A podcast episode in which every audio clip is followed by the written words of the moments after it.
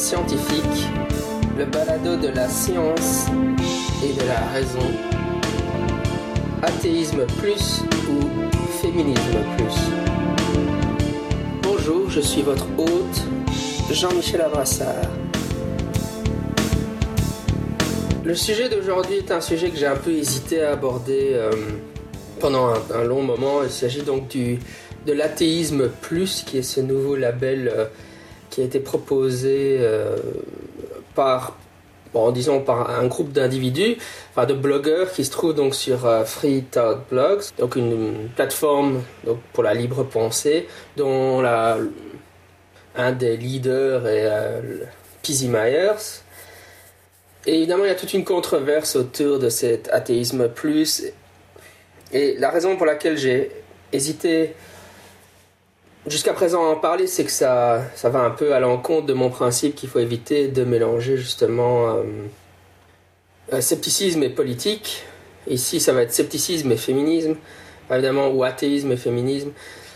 Mais justement, c'est un bel exemple de, des problèmes qui apparaissent une fois qu'on essaye d'incorporer de, la politique dans le débat, que ce soit dans le scepticisme ou de l'athéisme, parce que, parce que on, peut, on va parler de communauté rationnelle, hein. bon, ça englobe, disons, les athées, euh, les sceptiques, les bright, euh, les, les humanistes séculiers, enfin, tous, tous les agnostiques, toutes ces personnes-là.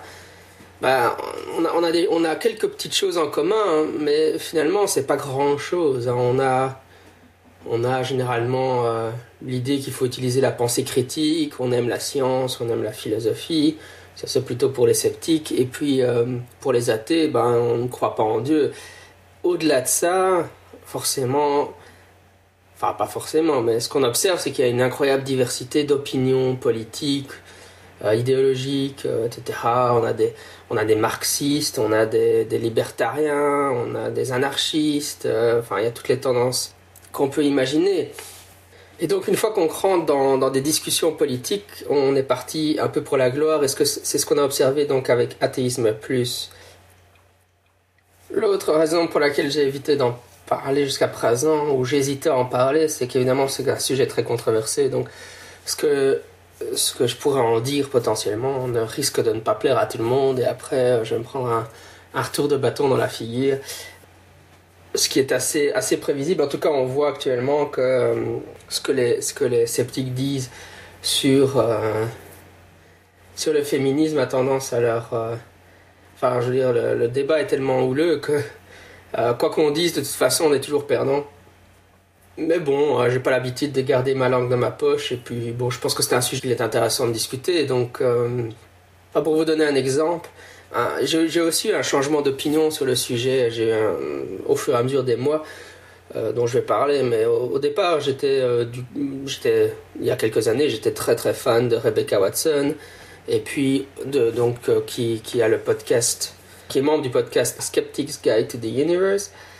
Et puis au fur et à mesure du, temps, je, me suis dit que ça, ça, partait vraiment en cacahuète. En tout cas, pas, ce qu'elle fait pour SGI, mais euh, le féminisme qu'elle s'est mis de plus en plus à défendre. Et donc, euh, dans, mon, feed Twitter, je me suis mis à, relayer euh, bah, des blogs ou des vidéos YouTube. J'essaye toujours de, poster les deux côtés la, du débat, mais pour eux, c'est pas un débat, c'est une guerre ouverte, soyons clairs. Pour moi, c'est un débat. J'essaie de poster les deux, les deux côtés de ce qu'on pourrait caractériser comme une guerre ouverte par les gens qui l'amènent. Et euh, quand j'ai commencé à faire ça, euh, Irene Dell, que j'avais interviewé enfin, sur le même sujet en, août 2011, donc euh, il y a un peu plus d'un an, sur, à propos de l'Elevator Gate, c'est l'épisode 116 si vous, allez, vous voulez les, écouter, puisque c'est un peu le, background, l'origine de tout ça. Directement, elle m'a envoyé deux tweets en me disant que, en substance, et puis elle a écrit sur son blog aussi en me disant en substance, si je continuais dans cette voie, elle ne serait plus mon amie. Alors j'étais là, ok. Euh, déjà, enfin, je sais pas. c'est une drôle de définition. Enfin, moi, ce que je lui ai répondu, c'est que c'était une drôle de définition de l'amitié. D'abord, je crois que sur Internet, je sais pas, des gens qu'on fréquente sur Internet sont pas forcément des amis. Les amis, c'est un, un, petit cercle. Hein de personnes. C'est pas mes amis, c'est pas les les gens que je fréquente sur internet et que je vois une fois par an. Hein. Ça, je veux dire, c'est des, gens que j'apprécie, etc. Mais c'est pas, c'est pas mes amis. Quoi, hein. Mes amis, c'est ceux avec qui je fais des parties de jeux de rôle, avec qui je fais de l'aïkido. Enfin, c'est les gens avec qui, avec qui on va faire des sorties cinéma. Enfin, je sais pas, c'est ça mes amis. C'est pas les gens avec qui je discute scepticisme sur internet. Et en plus, je me disais, mais oui, mais si, si on est vraiment amis, euh, peu importe ma position vis-à-vis des, du féminisme. Euh, ou mon attitude par rapport au féminisme, ça ne devrait pas euh, générer une réaction aussi violente que directement on me dise euh, Ah, si tu continues à agir comme ça, je ne serai plus ton ami. Mais on voit que ce genre de. le sujet déchaîne les passions et euh, de manière assez intense. Mais bon, là je suis en train de parler sûrement d'un sujet qui pour la plupart des, des non-anglophones, des gens qui ne fréquentent pas la blogosphère anglophone ne veut rien dire. Alors je vais recommencer, je vais expliquer par le commencement. Donc il y a un ou deux mois. Certains membres, je ne vais pas donner les noms à chaque fois parce que de toute façon, si vous n'êtes pas anglophone, ça ne vous dit pas grand chose. Mais euh, je vais parler en général. Donc l'équipe de Free Thought Blocks ont lancé ce qu'ils ont appelé Athéisme Plus, donc un nouveau label qu'ils ont défini comme étant l'athéisme plus le désir de changer la société ou euh, de l'équité sociale, etc. Alors, alors ça a tout de suite fait controverse immédiatement pour différentes raisons. Bah, évidemment, il y a le logo chouette, hein, c'est chouette, A plus, avec un plus dedans, c'est sympa. Et d'ailleurs, ça a été proposé au départ comme un logo, et puis après, les gens de Free Thought se sont dit on va mettre un contenu derrière le logo. Moi, déjà, c'est ce qui me, me plaisait pas, ça a été ma première réaction. On, avait déjà eu l'histoire avec les Bright. Si on veut lancer un nouveau logo, un nouveau, une nouvelle branche de l'athéisme, etc., je pense qu'il faut que ça soit vraiment réfléchi à la limite qu'on fasse une sorte d'étude de marché pour voir si le terme est adapté. Sinon, on est sûr de se prendre un flop. Il y avait ça, et puis une des deuxièmes critiques immédiates qui a été, qui a été pointée par beaucoup de monde, c'est de dire bah, l'athéisme plus le désir d'améliorer la société, par exemple en combattant le racisme ou euh, l'inégalité des sexes, etc. Euh, voilà, euh, c'était c'est quelque chose qui existait déjà, ça s'appelle l'humanisme séculier. Alors tout le monde disait, ah bah oui, on est d'accord avec le label A+, simplement euh, on préfère se dire humaniste séculier, puisque c'est un label qui existe lui depuis bien longtemps. Pourquoi créer un nouveau label pour exprimer quelque chose qui existe déjà? Bon ça c'était les deux critiques de base, il y en avait une troisième qui est évidemment que tout ce nouveau label A+, est venu se forger, se greffer sur des controverses concernant le féminisme qui durent maintenant dans la communauté depuis 2 à 3 ans. C'est parce qu'en fait, il y a une alliance entre euh, Free Blogs, avec Pizzy Meyer principalement, d'un côté, et les Skeptics de l'autre, donc le site de Rebecca Watson. Oui, peut-être brièvement un mot pour Pizzy Meyer. Je pense que la plupart connaissent Pizzy Meyer. Faringula, c'est son blog, il est biologiste. Et euh, son blog était apparemment, je crois qu'il l'est plus tellement, mais était extrêmement populaire. C'était un des blogs les plus populaires de la blogosphère scientifique il y a quelques années. Bon, il traitait principalement de science, mais donc il s'est mis, à, défendre les féministes de Skeptic de manière extrêmement virulente, parce que c'était un gars qui, Bon, je, full disclosure ici, j'ai jamais été fan de Pizzy Meyer. C'est lui qui avait lancé tous les débats autour de la politesse parce que il a un ton qui est extrêmement agressif et aussi euh, ben enfin il y a de la vulgarité dans ce qu'il dit. Et moi j'ai jamais beaucoup aimé ça. Bon quelle que soit la qualité de ses arguments je trouve que le ton était inapproprié. C'est pour ça qu'il y a eu plein de sceptiques qui sont mis à, comme Phil Plate à parler de la question de la politesse. C'était en réaction au style de Pizzy Meyer c'est à sa popularité. Principalement en fait Pizzy Meyer c'était agressif et euh, faisait montre d'une certaine vulgarité envers toutes les religions. Donc il avait vraiment il a un style très cassant, très acéré. Mais évidemment, une fois que le débat sur les féministes versus les gens qui n'adhèrent pas aux idées des féministes de s'est engagé, ce qui se passe, c'est que ce ton acéré, agressif, euh, bah, il a commencé à l'employer vis-à-vis des athées qui ne partageaient pas ses idées concernant le féminisme. On voit que ça crée une atmosphère. C'est le problème, en fait. Meyer a instauré un certain ton et évidemment, les gens qui lui répondent, les gens qui s'opposent au féminisme euh, défendu par la bande Skeptics et euh, Free Thought Blogs, Pizzy Meyer avait établi un ton euh, agressif sur son blog depuis des années. bah, je pense qu'ils ont aussi décidé de répondre sur le même genre de ton. Alors évidemment, j'approuve pas. Hein. Je pense que vous savez très bien que moi, je suis pas du genre à sortir des insultes, des gros mots, etc. Moi, j'approuve la vulgarité nulle part et la, même l'agressivité, que ça soit chez Pizzy Meyer ou chez les chez les critiques euh, des féministes. Enfin, les féministes diraient que ce sont les ennemis du féminisme ou euh, que ce sont des, apologistes de viol ou euh, des gens qui haïssent les femmes. Moi, je préfère parler des critiques du féminisme. Peu importe qui, pour moi, tout ce qui est agressif et vulgaire, ça devrait être complètement. Je pense que c'est c'est pas la, manière de. C'est pas la manière de d'interagir sur le web. et j'essaye de de m'y tenir dans ma ligne de conduite. Donc ça c'est Pizzy Meyer. Alors Rebecca Watson, là, là par contre j'ai été fan pendant très très longtemps.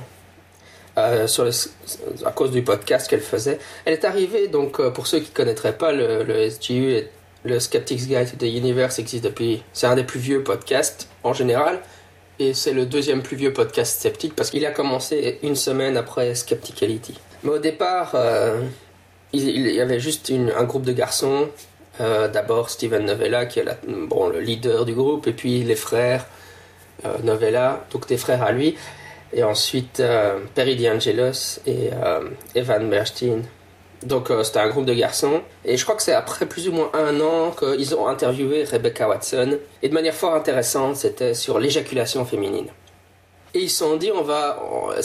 elle apporte une touche justement féminine et humoristique au à leur balado. Et donc, à partir de la semaine suivante, elle est devenue membre de l'équipe elle avait ce site Skeptic donc pour inciter les filles, les femmes à être, euh, à être plus sceptiques. Et elle faisait une de ses actions, c'était qu'elle faisait un euh, calendrier euh, de, de, de, nus en fait, hein, avec des femmes sceptiques nues. Après, ils en ont fait une version masculine avec des hommes sceptiques nus qu'ils vendaient bah, pour, pour aider à faire à faire la promotion du scepticisme rationnel. Donc Rebecca Watson, elle part de là. Et puis au fur et à mesure, elle s'est de plus en plus immergée dans, dans le féminisme. Donc, euh, mais sur le balado, ça s'entendait pas trop. De temps en temps, elle faisait une remarque. Et moi, à l'époque, j'avais découvert, en fait, non pas le féminisme, mais le mouvement des hommes, Men's Right Movement, via, via un podcast que j'écoutais aussi le mouvement de défense des droits des hommes est un mouvement qui, qui est particulièrement centré sur la discrimination, enfin, combattre la discrimination contre les hommes dans des domaines comme le droit à la reproduction, le divorce, euh, la violence domestique. Et euh, évidemment, c'est un mouvement qui euh, critique les, féministes pour dire que les féministes défendent toujours le droit de la femme, mais qu'en réalité, euh, elles sont pas réellement, elles disent être pour l'égalité des sexes, mais elles sont pas réellement pour l'égalité des sexes en pratique quand on voit. Et donc le mouvement des, des droits des hommes est une sorte de balance, essaie d'apporter de, la balance en fait pour pour euh, équilibrer les choses. Et euh, dans, dans, ce podcast que j'écoutais, c'est un peu comme ça. Bon, on, écoutait par exemple des hommes qui Bon, ils avaient, après un divorce, en grande majorité dans la grande majorité des, cas, la, la, garde des enfants revient à la, mère, quoi qu'il en soit. Et donc, on voyait les hommes, ils interviewaient par exemple des groupes de parole d'hommes qui souffraient de ne pas voir assez leurs enfants. Il y avait aussi par exemple sur. Euh, euh, on fait beaucoup de fois autour du cancer du sein, mais pas, on parle pratiquement pas du cancer de la prostate, ou, euh, ou alors évidemment la question du viol des hommes, ou des violences féminines sur les hommes, etc. Par exemple, en Afrique, les organisations non gouvernementales envoient de l'argent pour qu'on prenne en charge les femmes qui ont été victimes de viols. L'argent qui est envoyé ne prend pas du tout en compte le fait qu'il y a le viol des hommes, alors qu'on sait qu'en Afrique, il y a énormément de viols d'hommes. Donc voilà, c'était le genre de, de sujet qui est, abordé par le, Men's Rights Movement, le mouvement pour les droits des hommes. Donc ça, moi, moi j'ai commencé à rentrer un peu dans le sujet par ce biais-là. Et bon, en tout cas pour le podcast que j'écoutais, enfin et le blog que je lisais là, euh, un peu de manière très euh, anecdotique. Hein, C'était pas un sujet qui m'intéressait beaucoup. Bon, je trouvais que les gars qui, défendaient le, le, mouvement pour les droits des hommes me semblaient assez raisonnables. Euh, pas du tout des fanatiques qui détestent les femmes et qui sont pour ce qu'on appelle la culture du viol. Hein. non, il me semblait, il me semblait avoir de bons arguments et un discours très voilà, on va un peu essayer d'équilibrer les choses. Et puis donc, quand on en était arrivé au moment où Rebecca Watson a commencé à, être plus agressif du côté du féminisme. Et disons que la première chose, ça a été autour de la fameuse Elevator Gate, dont on a parlé dans, dans l'épisode 116. Donc si vous voulez avoir plus de détails, je vous renvoie à ça. Elle a commencé à faire des conférences où elle expliquait qu'elle avait reçu des centaines de menaces de viol de la part d'athées et de sceptiques. Donc que c'était très courant que les sceptiques et les athées lui envoient des menaces de viol.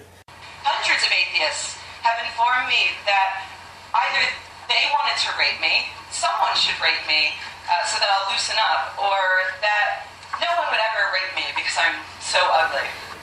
Donc elle, dit, elle, faisait ses conférences, moi je l'ai entendu à Bruxelles, à Berlin, elle a encore fait cette affirmation, il y a des centaines de, de, enfin, d'athées, de sceptiques qui m'envoient des menaces de viol. Donc après une de ces conférences, elle était montée dans un ascenseur, un homme qui avait assisté, enfin qui était dans le café et qui avait assisté à la conférence, donc un sceptique ou un athée, était monté dans l'ascenseur, lui avait demandé pour aller boire une tasse de café avec elle dans sa chambre, elle avait dit non, et puis il n'avait pas insisté, elle était partie, et puis elle avait juste dit dans sa vidéo euh, Don't do that, ne fais pas ce genre de choses. L'idée c'est comment, enfin c'est toujours le débat des féministes et comment est-ce que les hommes doivent interagir avec les femmes. Donc les féministes veulent en fait dire aux hommes comment vous devez vous comporter avec les femmes. Et donc là, c'est pas un comportement acceptable. Vous pouvez pas aller dans un ascenseur avec elle la nuit, évidemment, lui demander si, si elle serait intéressée de boire une tasse de café avec vous dans votre chambre, qu'elle dise non et que vous partiez. C'est pas un comportement acceptable parce qu'elle se sent pas en sécurité. Et donc, euh, par la suite, euh, euh, Richard Dawkins avait réagi et bon, il avait, il avait justement tempérer euh, la chose. Il avait, en disant, mais il n'y a rien, le gars a fait. Euh, enfin, je sais plus exactement le contenu de son message, donc euh, parce que là, je, je, vais vraiment puiser dans ma mémoire, donc il faut aller vérifier tout ce que je raconte par vous-même, parce que ça date un peu. Mais enfin, de toute façon, sur l'épisode Elevator Gate, épisode 116, vous aurez quelque chose qui date de l'époque et qui sera plus, plus précis. Mais disons, via Twitter, Richard Dawkins avait l'air de dire, ben non, il s'est rien passé, quoi. Il a posé une question, elle a refusé, il l'a pas agressé, pas la peine de faire tout, en faire tout un plat. Et là, euh, ça a déchaîné les, la haine, enfin l'agressivité des, féministes qui ont dit ah ben voilà, Dawkins, euh, en fait, ils souffrent de ce qui un, de leurs mots préférés, c'est le privilège. Hein. Donc en fait, quand on est un homme blanc, âgé et euh, qui vit dans un milieu enfin éduqué enfin et riche on, a le privilège mais donc en fait on peut pas parler parce que notre discours est enfin le discours enfin, je dis ça parce que je dis je suis aussi un homme et je suis aussi blanc mais donc le discours est automatiquement disqualifié parce qu'en fait on n'a aucune idée de, de ce que souffrent les femmes hein, et de ce que souffre euh, le du racisme que souffrent les euh, les personnes euh, qui ne sont pas blanches et donc on, est, dans le privilège et donc Richard Dawkins, il est dans le privilège, il ne sait pas de quoi il parle. À ce moment-là, euh, Watson et Co. ont appelé plus ou moins au boycott de Dawkins sur cette base, en disant Ah, mais il ne se rend pas compte des souffrances que les femmes endurent. Donc, ça, c'était la première étape. Alors, à l'époque, déjà, euh, je trouvais ça un peu, un peu exagéré, parce que quand même, Dawkins, euh, il, il a une fameuse carrière derrière lui elles lui sont vraiment rentrées dedans euh, sur ce sujet-là. Et alors, l'aspect le plus ironique de toute la situation, c'est que Rebecca Watson n'a jamais été abusée sexuellement, mais en fait, Richard Dawkins, qui est pourtant privilégié parce qu'il est blanc, c'est un homme, qu'il a certainement de l'argent, etc., lui, en fait, il a été abusé sexuellement dans, dans son enfance, euh, ce qu'il raconte, je pense, à vérifier dans euh, The God Delusion euh, par un prêtre euh, qui lui a fait des attouchements sexuels. Donc celui qui se faisait agresser comme étant dans une position privilégiée parce qu'il était incapable de comprendre prétendument comment une femme pouvait se sentir dans un ascenseur le soir, c'était lui qui avait été agressé sexuellement dans son enfance, tandis que la féministe qui l'attaquait et qui appelait au boycott de ses livres, elle, ça lui était jamais arrivé. Donc c'était un peu ironique et on se dit, ah bon, moi, j'étais plutôt ouvert aux idées féministes. Euh, et bon, encore une fois, ça faisait 4-5 ans que j'écoutais The Skeptic's Guide. Donc, euh, je trouvais Rebecca Watson, enfin, j'avais du respect pour elle, enfin, peut-être mal placé. Et donc, à l'époque, je me suis dit, bon, ok, euh, la réaction est peut-être disproportionnée, j'aurais pu s'y prendre autrement, mais enfin, c'est pas grave. Enfin. C'était pas très sympa pour Richard Dawkins, mais. Mais alors, quelques mois plus tard, Bardaf s'est à nouveau l'embardé, mais cette fois-ci c'était avec DJ Grotti. Alors DJ Grotti c'est un homosexuel, donc euh, il n'est pas hétérosexuel, donc ça diminue quelque peu son, privilège, mais il est quand même blanc et c'était quand même un homme, donc même s'il est gay, euh, il, sait certainement pas beaucoup de quoi il parle non plus. Donc lui, c'est l'organisateur, euh, c'est le... Donc euh, James Randi, il supervise le James Randi Educational Foundation, mais bon, son bras droit, c'est DJ Crotty qui fait quand même le gros du travail pour organiser The Amazing Meeting, etc. Et à ce moment-là, DJ Grotti avait remarqué qu'il y avait une baisse de participation de la gente féminine dans, dans les inscriptions pour le prochain TAM, donc le TAM de l'année dernière. Et, euh, et donc, il avait, dans un, je crois que c'était sur sa page Facebook, Facebook privée en plus, il avait mis un message en disant ben, qu'il s'inquiétait que cette diminution était peut-être due au fait que certaines personnes, c'est-à-dire les sceptiques, n'arrêtaient pas de parler du fait que les conférences sceptiques n'étaient pas sûres pour les femmes. Parce qu'évidemment, dans les conférences sceptiques, il y a des hommes qui vont avec vous dans les ascenseurs tard la nuit, donc euh, vous risquez de vous faire violer, donc c'est terrible. Et en plus, il y a promiscuité sexuelle, enfin d'hommes qui font des avances aux femmes.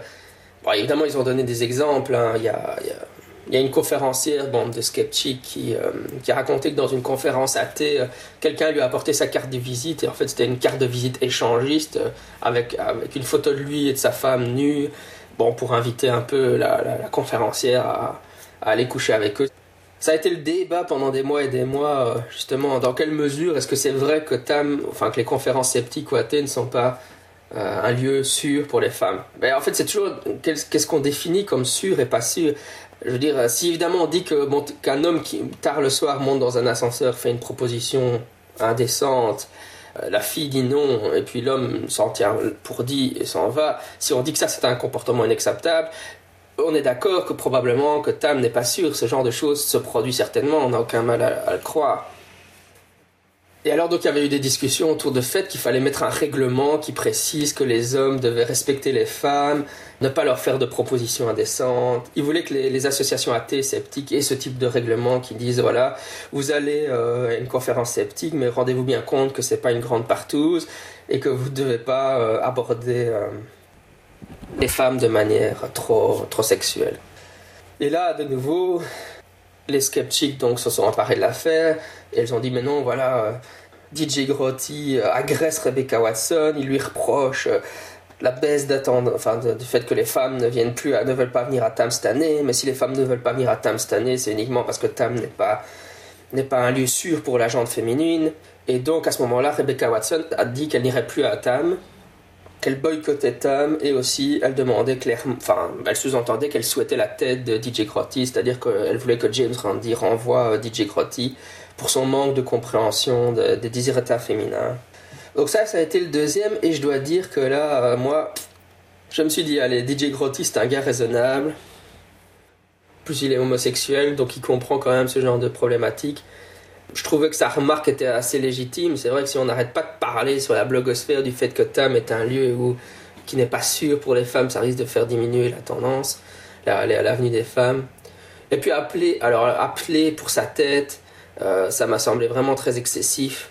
Et encore une fois, je, moi je me disais, mais euh, ils se connaissent. Alors pourquoi, pourquoi Rebecca Watson n'a pas juste pris son téléphone, téléphoné à James Randi ou à DJ Crotty? Non, directement elle blogue et elle dit euh, je veux qu'il soit renvoyé. C'est vrai qu'au départ, ce qui, ce qui me dérangeait, c'était même pas le, fond, en disant oui, bon, Tam n'est peut-être pas sûr, ok, c'est vrai, euh, je peux comprendre que la gente féminine en a, ait un problème avec les hommes qui les draguent sans arrêt. Enfin, c'est une sorte de renégociation des règles de drague. hein. Au Japon, les, les hommes draguent pas, par exemple. hein.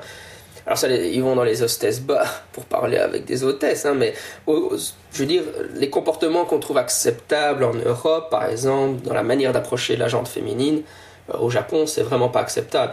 Par exemple, bon, en, en Belgique, ça arrive aux hommes d'aborder une fille dans la rue pour lui demander son numéro de téléphone. Au Japon, c'est inconcevable. Bon, je comprends que d'une culture à l'autre, les règles d'engagement de la gente féminine et masculine diffèrent. Et bon, les féministes veulent renégocier ces règles d'engagement. Ok, pourquoi pas. Mais demander la tête de DJ Crotty, ça m'a été.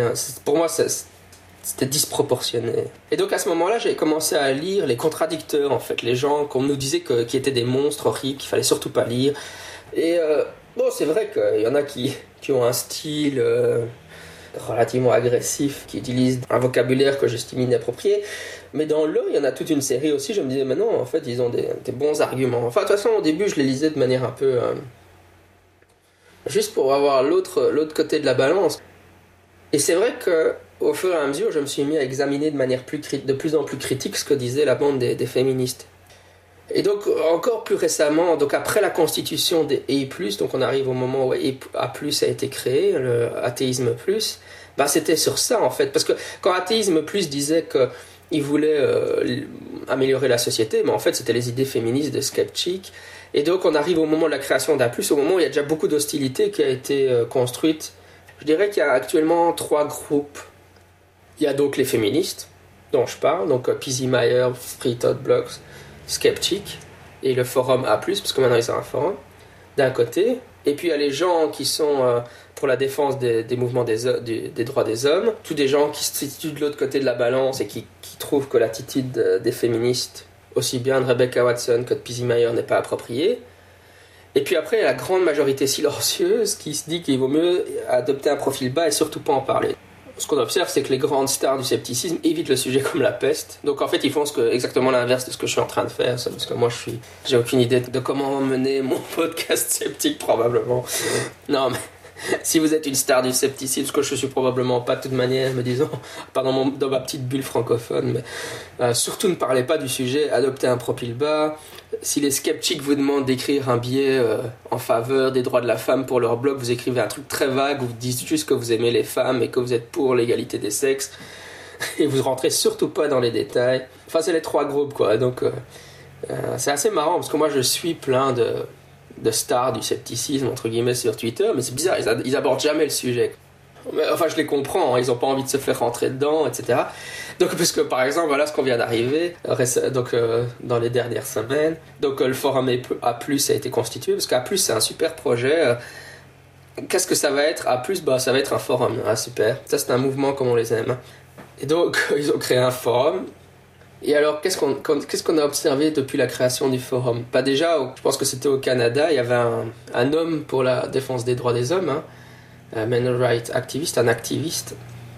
Il mettait des posters qui disaient vraiment quelque chose de très controversé. Alors attention, ce qu'il disait sur son poster, c'était vous ne détestez pas les noirs parce que vous êtes quelqu'un de bien, vous ne détestez pas les juifs parce que vous êtes quelqu'un de bien, vous ne détestez pas les femmes parce que vous êtes quelqu'un bien, bah alors ne détestez pas les hommes non plus. C'était ça son poster. Il, il affichait euh, un endroit privé, c'est-à-dire sur euh, le mur d'un site de construction, et il avait demandé l'autorisation de l'afficher là. Mais il remarquait que ses posters se faisaient déchirer, etc. Et donc il a, il a, il s'est planqué à un moment et une demi-heure après qu'il les avait repostés, il y avait un groupe de euh, défenseurs de l'A+ qui sont ramenés, qui ont tout déchiré. Alors il est allé leur parler, parce que, de manière très non agressive évidemment. Il leur a dit, vous savez que vous n'avez pas le droit de déchirer mes posters parce que j'ai demandé l'autorisation, c'est sur un mur privé, donc vous êtes en train de détruire un, bien un bien privé en fait. Et puis alors là, euh, c'est sur YouTube, ça vaut la peine. Une des femmes disait, oh, je vous parle pas parce que vous détestez les femmes.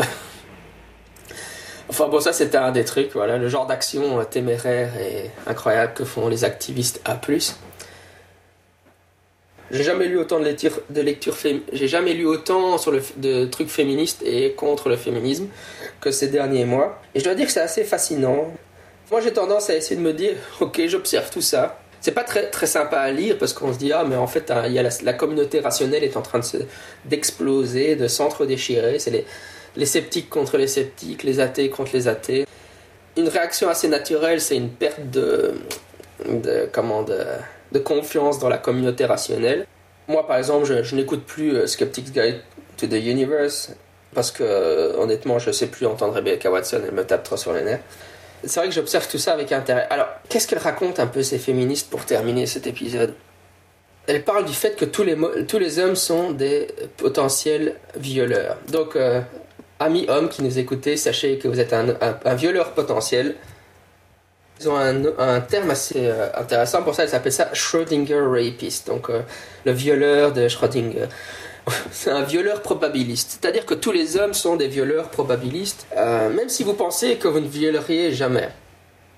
Donc ça vient d'un d'un texte qui s'appelle qui s'appelle Schrödinger's Rapist et qui est très cité par ces féministes et qui dit, euh, donc c'est une féministe qui écrit et qui dit, ben voilà, euh, vu les statistiques de viol, chaque fois que j'interagis moi avec un homme, la première chose que je me demande, c'est est-ce qu'il va me violer? Parce que forcément, j'ai aucune raison de penser que vous n'êtes pas un violeur. Enfin, il faut lire le texte, hein, c'est difficile de résumer comme ça. Mais donc ce texte explique à la gente féminine qu'il faut absolument que dans toute interaction avec un homme, la première chose qu'elles doivent penser, c'est qu'il va peut-être les violer, et donc elles doivent agir en conséquence. Elles doivent par exemple, elle explique par exemple cette féministe que chaque fois qu'elle a un rendez-vous avec un homme, elle laisse son adresse euh, sur, euh, enfin l'adresse de, de, la personne près de son téléphone et qu'elle informe sa copine qu'elle doit téléphoner le lendemain matin pour voir si elle est bien rentrée, etc. Enfin tous des comportements puisque tous les hommes sont des violeurs potentiels évidemment, probabilistiques. Euh, les femmes doivent agir en conséquence parce qu'elles doivent vivre absolument dans la peur permanente d'être violées. Les féministes, elles parlent aussi de rape culture, donc on vit dans une culture du viol, c'est-à-dire que la, culture encourage finalement le viol ou le, les abus sexuels, etc on est tous équipés, enfin tous les hommes ont l'équipement pour violer les femmes, ça c'est clair. Euh, le seul problème, c'est que ça passe sous silence le fait qu'il y a beaucoup d'hommes qui se font violer aussi. Alors après, on peut discuter sur les pourcentages. Évidemment, il y a plus de pourcentage de femmes qui se font violer que des hommes. En général, les hommes se, la plupart des hommes se font violer par d'autres hommes. Mais euh, aussi, ça passe sous silence le fait que euh, les femmes violent aussi. C'est une des premières choses qu'on apprend en sexologie, en psycho, c'est qu'en fait, il est tout à fait possible pour une femme de violer un homme c'est-à-dire que euh, sous la peur, les hommes ont une érection, et donc si vous menacez et que l'homme a vraiment peur, les viols d'hommes par des femmes, ça se produit. Apparemment, les hommes, ils doivent pas avoir peur de se faire violer. Moi, moi le message, c'est toujours de dire aux, jeunes femmes, euh, ayez peur d'être violées, mais apparemment, moi, en tant qu'homme, alors que les statistiques montrent que ça arrive aux hommes de se faire violer, moi, je dois pas avoir peur d'être violé. Alors qu'évidemment, les hommes ont aussi tendance à se faire plus agresser physiquement, mais pas sexuellement, mais physiquement dans la rue que, les femmes.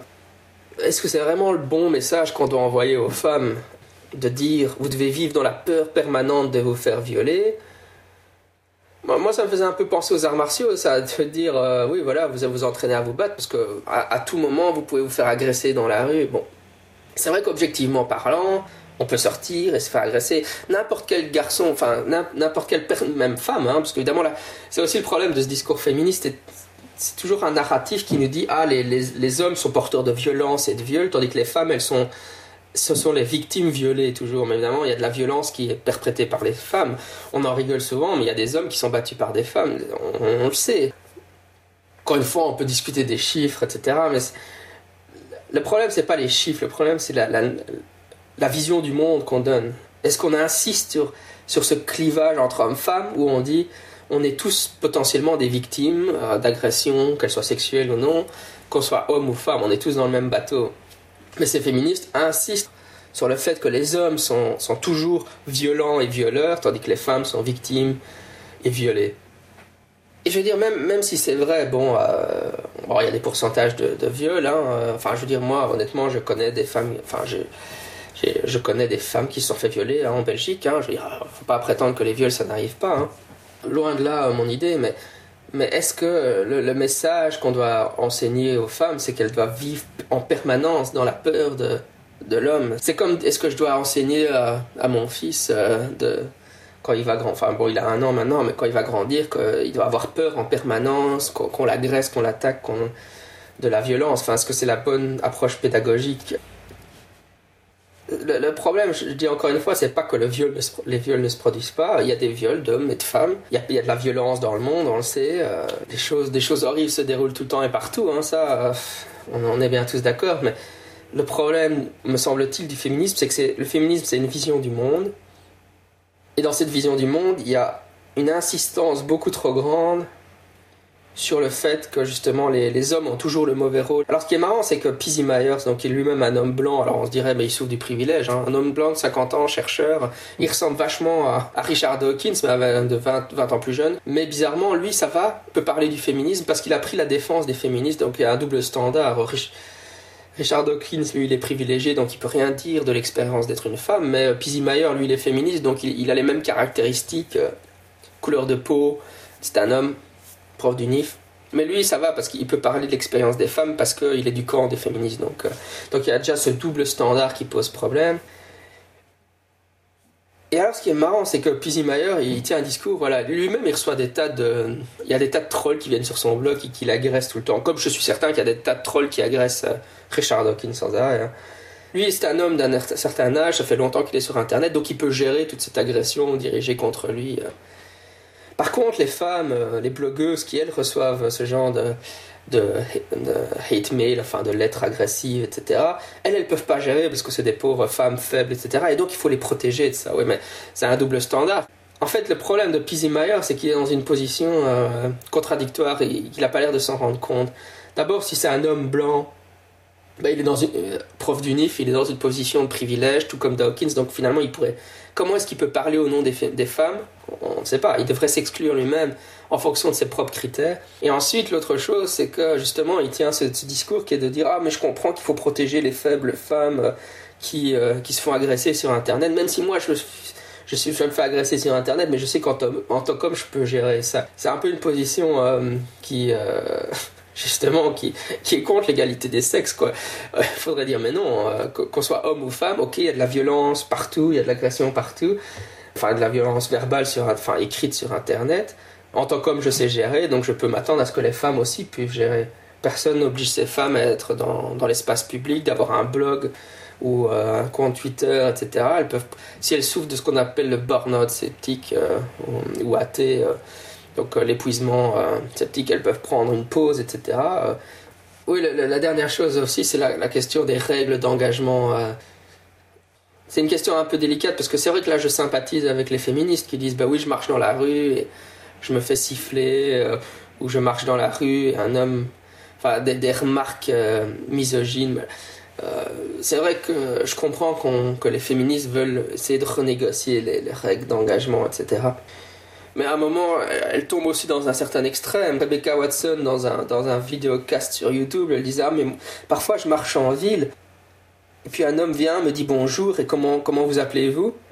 Et voilà, c'est un acte misogyne, parce qu'elle ne le connaît pas, et que c'est un, un, violeur potentiel, donc euh, le fait qu'il lui demande comment il s'appelle, c'est une agression. Encore une fois, moi, mon problème avec A+, c'est plus la manière dont ils font les choses. Euh, faire une pétition pour avoir quelqu'un renvoyé d'une organisation athée pour un job non rémunéré. Enfin, je sais pas. Pour moi, ça demander à ce que DJ Grossi soit, soit viré du JREF, euh, euh, boycotter Tam. Euh.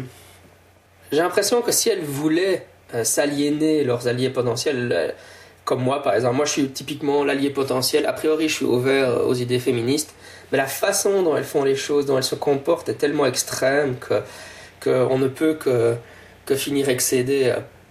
Alors, alors, je vais prendre un autre, un autre exemple, encore une autre anecdote. Harriet Hall, qui est le Skepdoc, donc un docteur sceptique, qui était aussi à Berlin d'ailleurs, elle tient des rubriques sur Science-Based Medicine et aussi dans le Skeptic euh, Magazine à propos des pseudomédecines. Donc un, une femme d'un certain âge. Bon, alors là, elle, est femme quand même. Enfin bon, elle est d'un certain âge et puis elle est blanche, donc elle, elle, est semi-privilégiée, je suppose.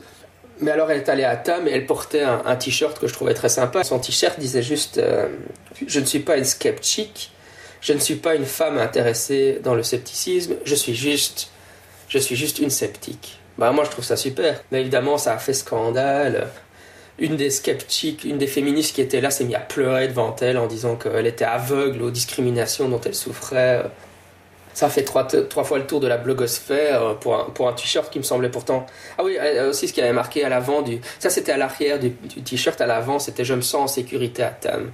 Justement, puisque il y avait tellement eu d'idées que Tam était. La The Amazing Meeting était une conférence sceptique où les femmes ne pouvaient pas venir en se sentant en sécurité on, arrive au fait qu'il y a des femmes, justement, comme Harriet Hall, qui s'opposent aux féministes, à la tendance Rebecca Watson. Mais alors, ces féministes, elles se mettent elles ont des insultes aussi. Alors, les hommes, on les insulte en disant c'est des apologistes du viol, des gens qui détestent, des hommes qui détestent les femmes, alors qu'à mon avis, ils sont, pour la plupart, ils sont hétérosexuels. Et alors, pour les femmes, les, féministes ont aussi des. Ah oui, bien sûr, ils sont misogynes, hein.